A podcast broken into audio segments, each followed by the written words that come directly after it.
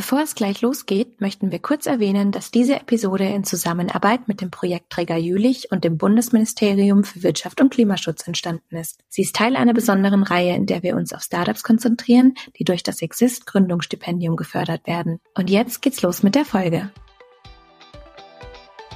Hallo und herzlich willkommen im Cypreneur Podcast, deine Homebase fürs nebenberufliche Gründen. Dich erwarten inspirierende Interviews mit erfolgreichen GründerInnen sowie spannende Tipps und Tricks von der Geschäftsidee übers Zeitmanagement bis hin zur Vermarktung. Und jetzt wünschen wir dir viel Spaß mit der kommenden Episode. Hallo und herzlich willkommen zu einer neuen Folge im Sidepreneur Podcast. Mein Name ist Helen und ich bin heute hier mit Timo Dilly. Timo Dilly von Sigurat.ai. Es ist ein sehr spannendes Thema dieser nebenberuflichen und Exist-Gründungsstipendium geförderten Firma beziehungsweise Startups. Da möchte ich gar nicht zu viel vorne wegnehmen, weil ich es bestimmt auch nicht äh, so gut und genau hinkriege wie du selbst, Timo. Deswegen ja, herzlich willkommen. Ähm, stell dich doch gerne einmal vor, ähm, dich und dein Team vor, bist ja heute alleine bei uns und ähm, ja, wir würden gern ein bisschen mehr über dich, euch und den Werdegang von Sigurat erfahren. Ja, hallo Helen. Mache ich sehr gerne. Mein Name ist, wie du schon gesagt hast, Timo Dilly. Ich bin Bauingenieur und ich bin Mitgründer von der Firma Swiss. Ähm, wir haben ein Produkt, das heißt Sigurat. Das kann automatisiert Kanalnetze planen die Firma habe ich zusammen gegründet mit meinen Arbeitskollegen, mit dem Ralf Habermehl und dem Dr. Armin Bakshipur.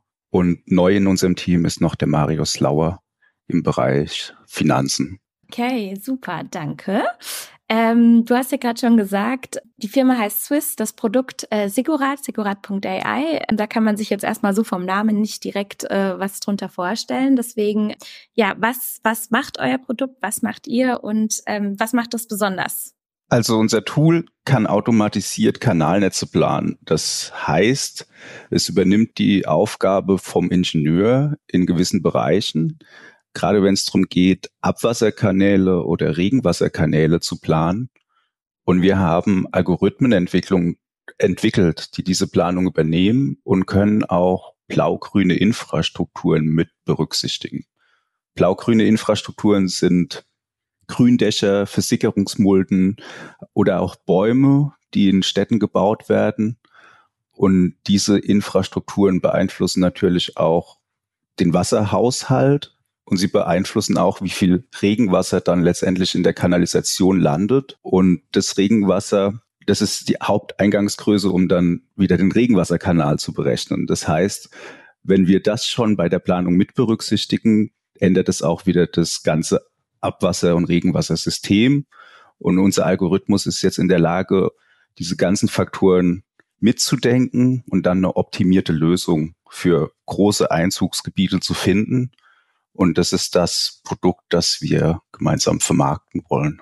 Wahnsinn. Ähm, ehrlich gesagt habe ich persönlich ähm, und auch hier im Podcast, glaube ich, hatten wir so eine Art von Produkt ähm, noch gar keinen Gast hier für unsere Zuhörer, Zuhörerinnen. War das denn für euch oder dich immer klar, dass ihr in die Richtung gehen wollt? Wie kam es denn zu dem Schritt sozusagen, Sigurat ähm, dann zu gründen? Gab es da einen bestimmten eine Marktlücke, die ihr gesehen habt? Hat es euch einfach grundsätzlich interessiert, ob ihr das sozusagen mit AI hinbekommen könnt, digital einen Schritt weiter?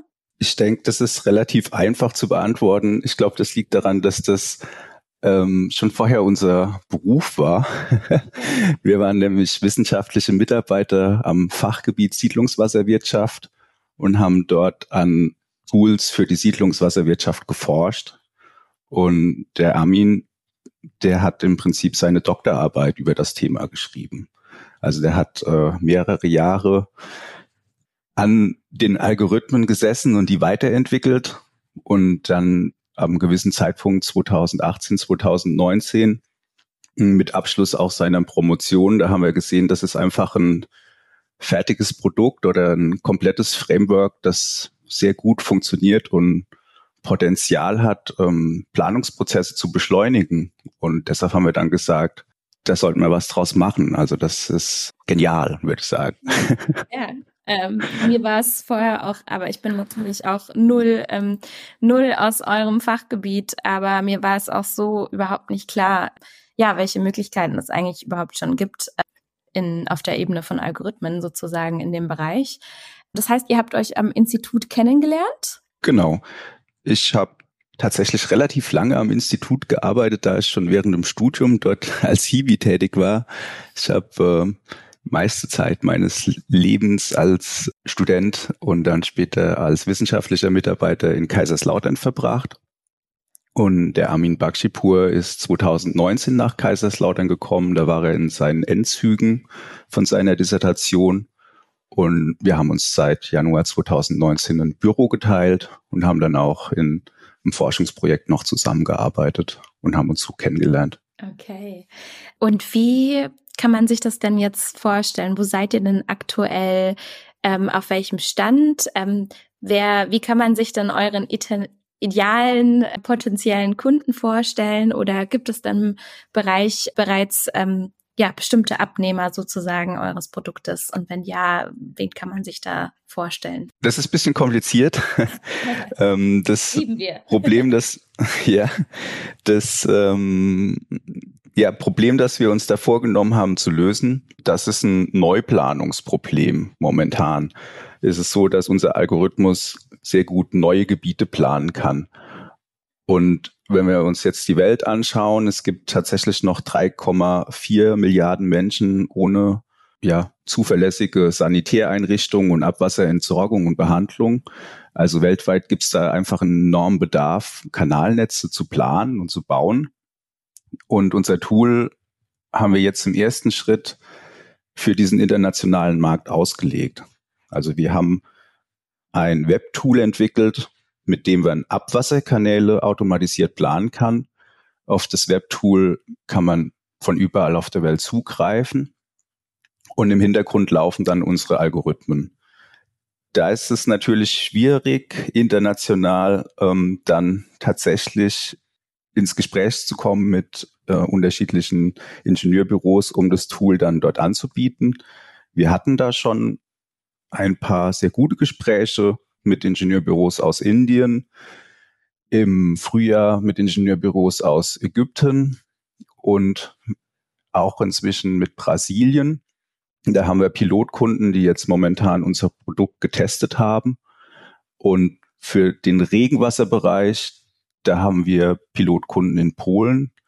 Da gibt es aber noch kein fertiges Webtool, sondern da ist es tatsächlich noch so, dass die Kunden, also Ingenieurbüros oder Consultants, mit uns eng zusammenarbeiten müssen. Das heißt, die schicken uns dann eine E-Mail mit den entsprechenden Eingangsdaten, mit denen wir dann unsere Algorithmen starten können.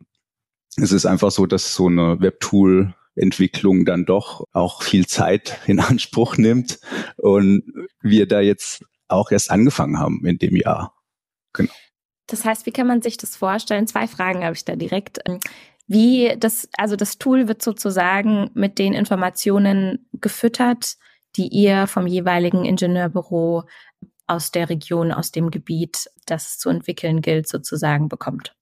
Teilweise. Also es ist tatsächlich so, dass in vielen Ländern die Datengrundlage gar nicht so gut ist. Also in Deutschland haben wir sehr detaillierte Daten, äh, auch LIDAR-Daten, also das sind Daten, die das Gelände sehr detailliert aufgenommen haben. In anderen Ländern gibt es diese Daten einfach nicht. Und in anderen Ländern ist es auch oft so, dass wenig Infrastruktur bis jetzt gebaut ist und wenig Infrastruktur im Boden liegt. Wenn wir so eine Situation haben, dann kann man relativ viel mit Satellitendaten machen und Open Source Daten, aber auch um, ähm, Daten, für die man dann nochmal bisschen Geld bezahlt von Google oder anderen Anbietern sind die dann. Und diese Daten, die haben wir alle in unserem Tool schon integriert, also die Daten, die verfügbar sind und der Nutzer kann dann auch direkt auf diese Daten zugreifen. Also wir machen ein Pre-Processing, in dem wir dann dem Nutzer die vorhandenen Daten zur Verfügung stellen. Wenn jetzt aber ein Ingenieurbüro bessere Daten oder eine bessere Qualität von, sagen wir, Geländemodellen hat, dann kann es die Daten auch uploaden in unser System. Und es ist natürlich immer so, je besser die Eingangsdaten in so ein Planungstool sind, je besser sind dann die Ergebnisse.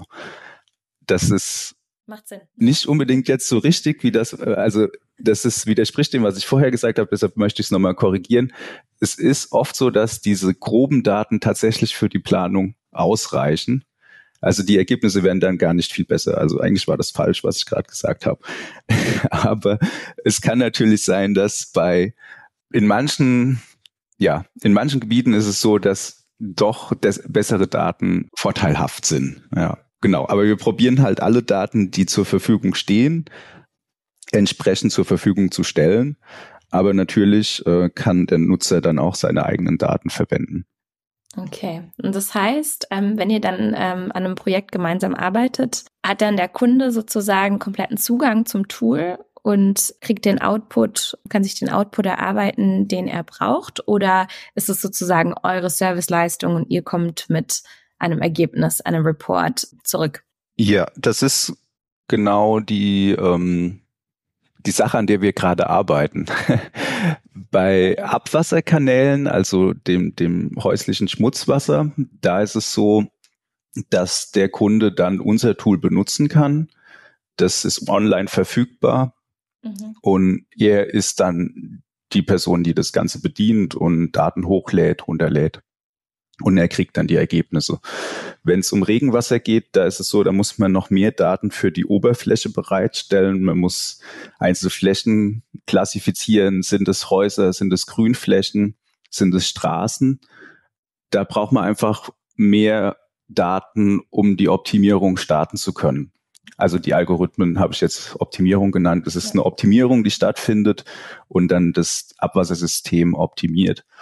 Und dafür ist es tatsächlich so, dass der Kunde das dann nicht selbst macht. Also da agieren wir eher als ähm, ja, Ingenieurbüro, würde ich fast sagen, also als Auftragnehmer. Ähm, perspektivisch arbeiten wir aber auch dran, auch diese Prozesse in unser Tool zu integrieren. Also unsere Vision ist schon, dass der Kunde dann das alles selbst machen kann oder das Ingenieurbüro das selbst machen kann und wir nichts mehr machen müssen. Also es geht ja gerade um die Automatisierung von Planungsprozessen. Aber da sind wir noch nicht äh, 100 Prozent mit fertig. Genau. Ja. ja. Wieso? Also klassischer Prozess, würde ich sagen, wie so oft, auch wenn es bei euch natürlich nochmal äh, eine ganz andere Komplexität hat als bei so manchem anderen Automatisierungstool. Das entwickelt worden ist. Aber genau, das hat ja oft einfach zum Vorspiel, äh, dass man leider doch irgendwie erstmal viel manuell liefern muss, um dann sich vorstellen zu können und erstmal den Service so zu bieten, wie man ihn später dann hoffentlich auch wirklich komplett automatisiert an den Markt bringen kann, beziehungsweise skalieren kann. Ich hatte ja vorhin noch eine zweite Frage, weil ich es sehr spannend finde, dass ihr auf jeden Fall, dass ihr so inter nationale Kunden ähm, bereits gefunden habt, beziehungsweise im Kontakt seid. Ähm, und das ist auch für unsere ZuhörerInnen sehr, sehr, sehr spannend. Ähm, wie seid ihr denn da äh, an die Ansprache herangegangen? Ähm, wie habt ihr euch sozusagen eure ersten Kunden, Kundinnen ähm, erarbeitet? Ja, ich muss sagen, das lief tatsächlich ähm, eher über persönliche Kontakte. Dadurch, dass wir wissenschaftliche Mitarbeiter an der Universität waren, hatten wir einfach schon Kontakte ins Ausland. Ich habe vier Jahre in einem Forschungsprojekt zusammen mit indischen Partnern gearbeitet und habe dann auch ein halbes Jahr in Indien verbracht und habe da bereits als wissenschaftlicher Mitarbeiter mit Ingenieurbüros zusammengearbeitet. Ähm, der Herr Bakshipur kommt aus dem Iran, hat daher auch dort gute Kontakte. Wir hatten ein Forschungsprojekt zusammen mit Universitäten in Brasilien. Da haben wir dann quasi die Kontakte nach Brasilien her. Und wir haben jetzt aber auch weitere Schritte unternommen im letzten Jahr und sind auf eine Geschäftsanbahnungsreise mitgefahren nach Ägypten. Da sind wir einfach ja ohne Kontakte hin und haben uns dann dort vorgestellt und das ist natürlich auch eine Möglichkeit, jetzt am Anfang einzelne wenigen Pilotkunden zu akquirieren, mit denen wir dann unseren Workflow verbessern können. Zum späteren Zeitpunkt werden wir das natürlich anders machen, aber das sind wir momentan noch nicht. Ja, gut, aber schon mal sehr viel Netzwerk. Die Kontakte muss man ja auch pflegen und halten. Deswegen, das ist auch das, was wir immer grundsätzlich in der Sidepreneur Community predigen, das Netzwerk. Ähm, und oft gibt es ja äh, viel, viel deutlichere und klarere Verbindungen, ähm, als man vielleicht ja, sich gerade irgendwie vorstellen kann. Bevor wir gleich so ein bisschen mehr noch auf Tipps und Tricks äh, eingehen, ähm, was ist, was würdest du denn sagen, ist dann jetzt gerade aktuell bei Sigurat eure größte Herausforderung? Ja, die größte Herausforderung beim Startup ist wahrscheinlich oft Geld. das ist es bei uns auch. Wir sind gerade dabei, uns zu überlegen, wie wir in den nächsten Jahren weitermachen der Fokus liegt bei uns momentan klar auf der Kundenakquise. Aber das ist natürlich auch was, was nicht über Nacht geht. Wir arbeiten daran, Kunden zu finden, die uns dann auch so viel Geld bezahlen, dass wir selbst uns wieder Geld auszahlen können, um dann selbst wieder weiterarbeiten zu können an unserem Produkt. Also das ist äh, momentan ja unser Hauptthema. Ja. ja. Ja, der klassische Struggle, würde ich sagen. ja. ähm, das bringt mich auch direkt zu einer Frage, die ich dir eigentlich später noch stellen wollte, aber ich glaube, es passt eigentlich ganz gut, wenn wir jetzt so in die Zukunft denken. Wo würdest du Sigurat und dich gerne in den nächsten fünf Jahren sehen? Ja, in den nächsten fünf Jahren, das wäre natürlich wunderschön, äh, wenn wir ein erfolgreiches Softwareunternehmen hätten, Querstrich Ingenieurbüro, das weltweit schon paar Projekte bearbeitet hat und dann auch etabliert ist in dem Bereich. Also primär sind wir tatsächlich ein Softwarehersteller für Ingenieurbüros, aber ja, wir haben gemerkt, dass es nicht so einfach ist, Leute von der, einer neuen Software zu überzeugen, wenn die noch nicht irgendwelche Referenzen vorzeigen kann. Deshalb agieren wir jetzt momentan ja auch mehr als Ingenieurbüro und ja, jetzt sehe ich uns so ein bisschen als beides. Und wenn wir dann in fünf Jahren zurückblicken können und können sagen, ja, wir haben, was weiß ich, fünf Projekte gemacht auf fünf Kontinenten der Welt und die waren alle erfolgreich, das, das wäre schon toll, ja. Ja, und ich würde sagen, mit den Kontakten, die ihr jetzt habt und mit dem Pilotprojekt lauft ihr ja eigentlich schon perfekt auf den nächsten Schritt zu, dann hoffentlich auch die entsprechenden Rezensionen, Rezensionen äh, zu haben. Ähm, und genau, ich bin sehr im Content-Bereich zu Hause, ähm, wie viele vielleicht auch von den Zuhörerinnen wissen. Ähm, mir kommt dann auch direkt ja eine ganze kleine Akademie ähm, zur Softwarenutzung inhaltlich mit in den Kopf, das bestimmt auch in der Zukunft sicher noch sehr helfen kann, ähm, damit sich die Leute wohler fühlen mit der neuen Software. Aber ich würde sagen, ihr lauft eigentlich schon erstmal sehr gerade auf euer Ziel zu. Aber es ist äh, eine Struggle Street oft, wie man so schön im Englischen sagt. Auf jeden Fall, ja. ja. Ganz klar.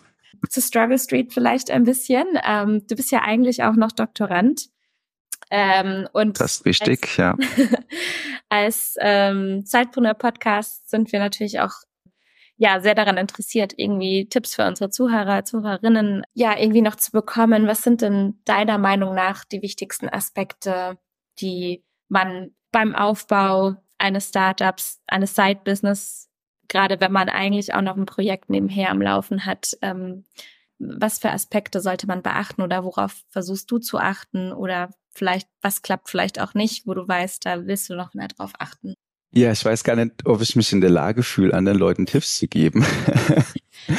es ist tatsächlich so, ähm, Startup zu gründen, es kostet Zeit. Also die Gründung kostet Zeit, aber das ist nicht das Schwierigste. Also das Schwierige wird es dann tatsächlich bei der Kundenakquise äh, und, und die Schritte, die danach kommen. Also das, äh, es wird immer mehr, würde ich sagen, und momentan zu wen zumindest nicht weniger.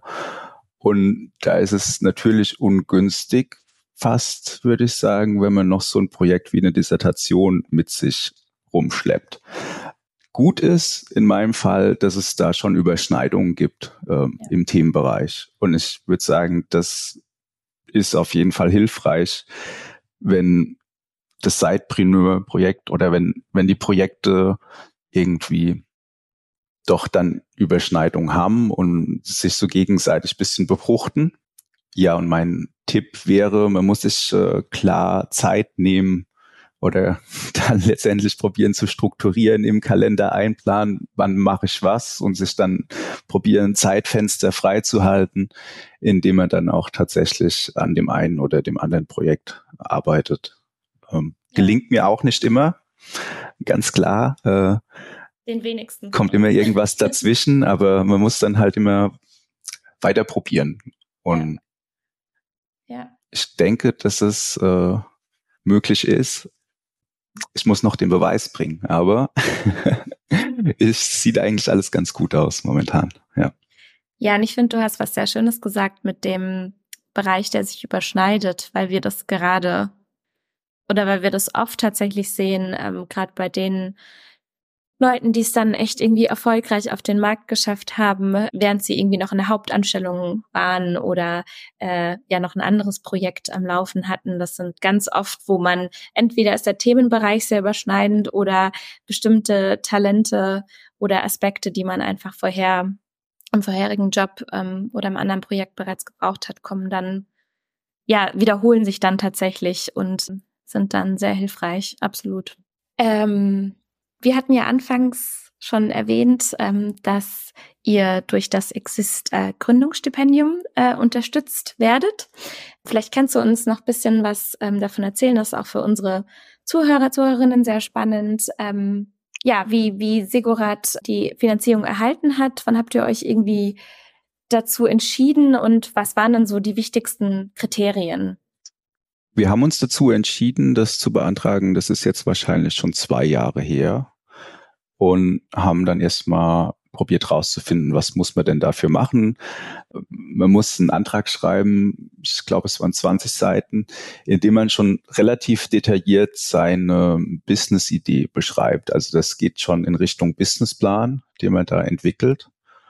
Und da wir alle gearbeitet haben, haben wir das tatsächlich ähm, anfangs am Wochenende gemacht. Also wir haben uns dann samstags getroffen und haben probiert rauszufinden, wo wollen wir hin, was ist unsere Business-Idee, wie können wir die weiterentwickeln? Und haben dann auch relativ lange gebraucht, um den Antrag fertigzustellen, weil wir halt beruflich eingespannt waren, hatten noch mehrere Dinge gleichzeitig zu tun und mussten uns auch erstmal in die Thematik Business einarbeiten oder was ist ein Businessplan, wie sieht der aus, was muss man berücksichtigen, was ist eine Finanzplanung. Und das waren natürlich alles Sachen, die wir erst nochmal ähm, lernen mussten und uns aneignen mussten. Und inzwischen würde ich sagen, sind wir da auch wieder deutlich besser. Also das ist ja das, an dem wir dann die ganze Zeit weiterarbeitet. Aber damals für Exist war das schon das erste Mal, dass wir uns dann mit dem Thema überhaupt beschäftigt haben. Und haben dann, glaube ich, letztes Jahr im August oder September, also 2022, den Antrag eingereicht. Vielleicht war es auch Oktober, ich weiß nicht.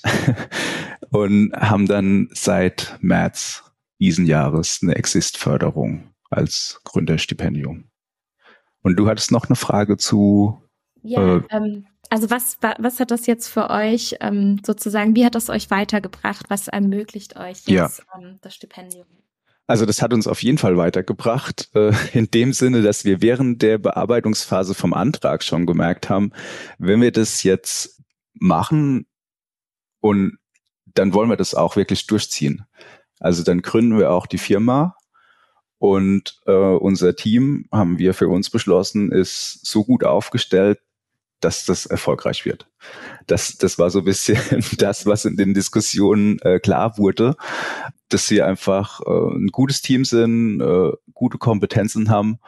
Und dann, wenn wir den Schritt gehen und dann diese Exist-Förderung beantragen, die geht ja primär darum, dass man nochmals seinen Businessplan weiterentwickelt und verbessert und seine Business-Idee überprüft.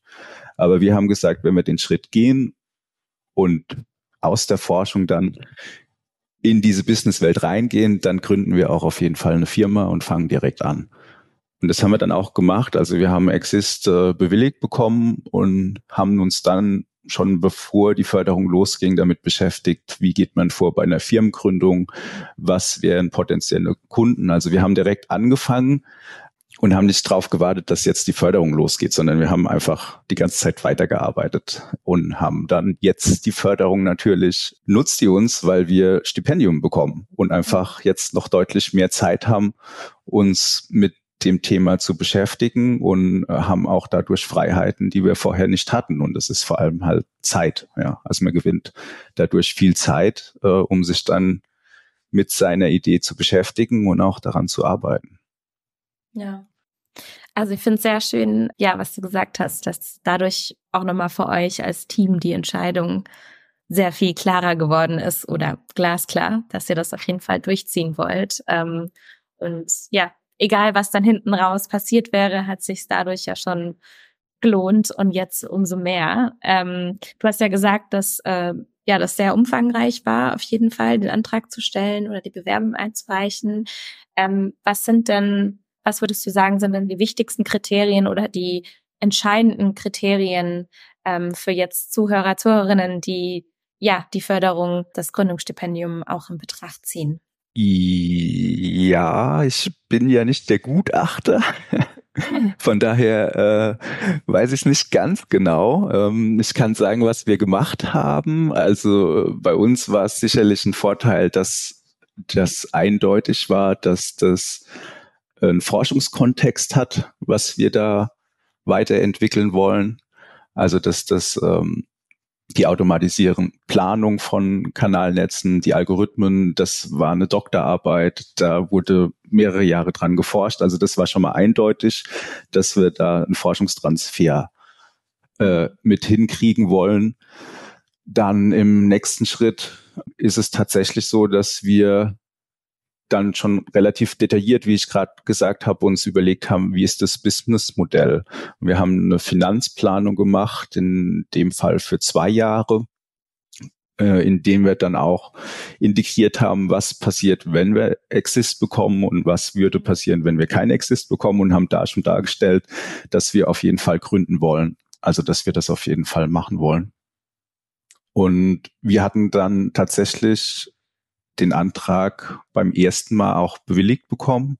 Ähm, ich kenne andere Gründerteams, die in so Iterationsschleifen ihren Antrag nochmal verbessert haben. Das haben wir vielleicht auch dadurch vermieden, dass wir viel mit anderen Teams geredet haben und haben andere Teams gefragt äh, an der Universität in Kaiserslautern, von denen wir wussten, die haben in der Vergangenheit mal Exist bekommen oder haben ihren Antrag schon geschrieben, haben uns mit denen auf einen Kaffee getroffen und haben die gefragt, wie seid ihr vorgegangen beim, bei der Antragstellung? Was war so das Feedback, das ihr bekommen habt? Und dann haben wir probiert, das schon beim ersten Mal alles zu berücksichtigen. Und dann hat es auch glücklicherweise geklappt. Ja.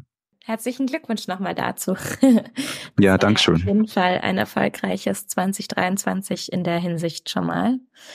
Ja, bevor wir unsere Richtung Ende zuneigen, wenn du jetzt in einer kleinen Zeitmaschine reisen könntest, welchen welchen Rat würdest du dir und deinem Team vielleicht gerne nochmal geben, bevor es mit der Entwicklung und der richtigen Gründung sozusagen von Swiss beziehungsweise Sigurat dann äh, losgegangen ist?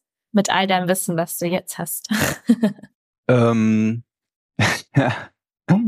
ich würde, ich weiß es nicht. Also momentan denke ich, wir haben bis jetzt viel richtig gemacht ich hätte mir natürlich schon den Tipp gegeben und hätte gesagt, ja, hör auf die anderen Leute und mach erst deine Dissertation fertig, so. Aber ich war, das, den Tipp habe ich ja von vielen Leuten bekommen und ich habe es nicht gemacht. Äh, von daher, ich weiß nicht, ob ich mir dann selbst zugehört hätte oder geglaubt hätte. Zugehört schon, aber nee, ich war einfach ähm, jetzt ich persönlich war dann so überzeugt dafür, dass wir das jetzt machen müssen, dass jetzt der richtige Zeitpunkt ist und dass die Dissertation dann äh, parallel dazu laufen muss. Ähm, ja. Das hätte auch wenig genutzt, wenn ich mir das dann gesagt ja. hätte. Ja. Gut, auch ein guter Punkt. Ja.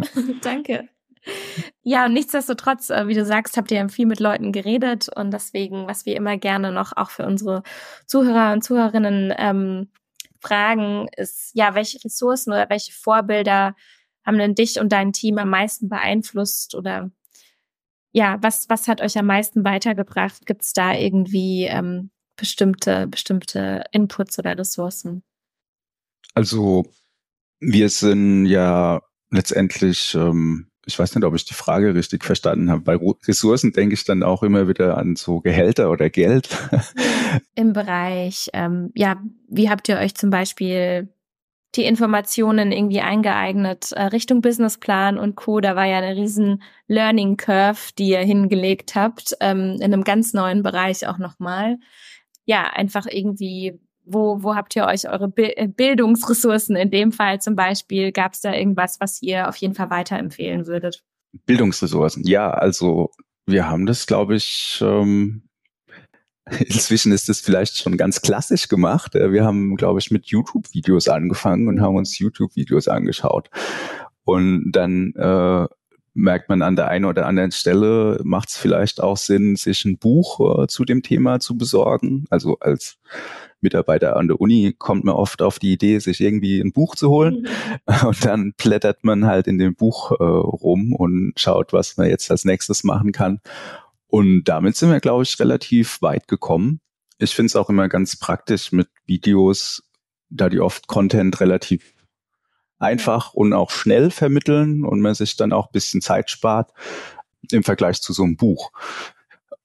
Jetzt in diesem Jahr hatten wir ähm, Glück, dass es in Kaiserslautern ein Business Innovation Center gibt. Und vom Land Rheinland-Pfalz gibt es ein Programm, das heißt 123 Go. Mhm. Und da haben wir uns angemeldet. Das ist für Startups. Und wir haben da dann relativ viele Workshops machen können. Ähm, alle zwei, drei Wochenenden. Am Samstag haben wir uns dann quasi von Coaches äh, helfen lassen. Ja. Und das hat uns natürlich jetzt gerade in dem Jahr auch sehr viel geholfen. Ja, das finde ich nochmal ein super Tipp. Also grundsätzlich, wir haben auch bei Sidepreneur ähm, auf der Webseite viele so verschiedene ähm, Programme und Kurse verlinkt. Ähm, ich verlinke es auch gerne nochmal in den Show Notes. Das finde ich ein super Tipp und auch, ähm, ja, dass man sich da einfach nicht zu schade ist, sich bei den entsprechenden Kursen, Programmen anzumelden und sich die Hilfe geben zu lassen und sich den Input zu holen. Wir sind eigentlich quasi am Ende. Ich habe super viel gelernt, ähm, was ich äh, vor, ja, in einem Bereich, wo ich vorher absolut gar keine Ahnung hatte. Ähm, und ich bin mir sicher, es geht einigen von unseren Zuhörern Zuhörern, Zuhörerinnen genauso. Deswegen, wie kann man euch denn am besten erreichen? Wir verlinken natürlich das Produkt segurat.ai auf jeden Fall in den Show Notes. Aber wo kann man euch am besten erreichen? Wie könnte man sich am besten mit euch in Verbindung setzen, wenn man Rückfragen hat? Ja, das geht natürlich über die Website. Also die Website von uns heißt auch segurat.ai, also AI in dem Fall äh, auf Deutsch dann. Und da finden wir unsere Kontaktdaten. Wir haben auch einen LinkedIn-Account, den kann man folgen. Das äh, freue ich mich natürlich immer über Follower. Und ja, wir haben auch unsere Handynummer oder Telefonnummer online stehen und dann kann man uns auch direkt anrufen. Also das ist natürlich auf jeden Fall. Ja, genau. Ja, super. Vielen lieben Dank dir, Timo, dass du dir die Zeit genommen hast für das spannende Thema und deine Reise, eure Reise zu teilen. Ich habe sehr viel gelernt und ja, ich hoffe, ihr hattet beim Zuhören auch sehr viel Spaß und habt auch einiges dazugelernt und ähm, kontaktiert Timo hoffentlich mit Rückfragen. Dann vielen Dank für das ich Gespräch. Danke dir. Tschüss. Du möchtest noch mehr übers nebenberufliche Gründen erfahren? Dann schau doch jetzt mal auf sidepreneur.de vorbei oder komm einfach in unsere Sidepreneur Community und tausch dich mit vielen anderen nebenberuflichen GründerInnen aus.